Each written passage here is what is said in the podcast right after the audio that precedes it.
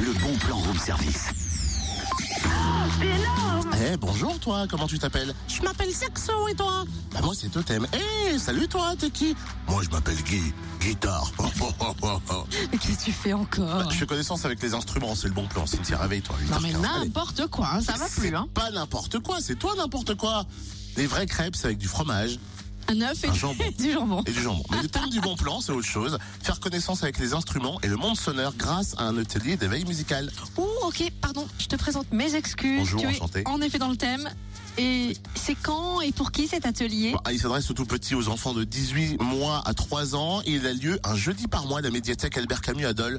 Les prochains sont d'ailleurs prévus le 11 février à 9h15 ou 10h15. Atelier qui dure 45 minutes et qui est gratuit sur inscription. Il est proposé par Malika Marchand de l'association Musique et Équilibre. L'idée est de permettre en fait aux bambins de découvrir la musique, le chant, les différents instruments, la mélodie, le rythme et puis faire connaissance avec le monde sonore qui les entoure. En petit groupe de 10, dans une ambiance décontractée, en s'appuyant sur le jeu, l'expression corporelle, en jouant bien sûr des instruments, en chantant, chacun peut développer sa propre expressivité musicale. Alors notez bien le numéro de téléphone que je vous donne pour les renseignements et les inscriptions.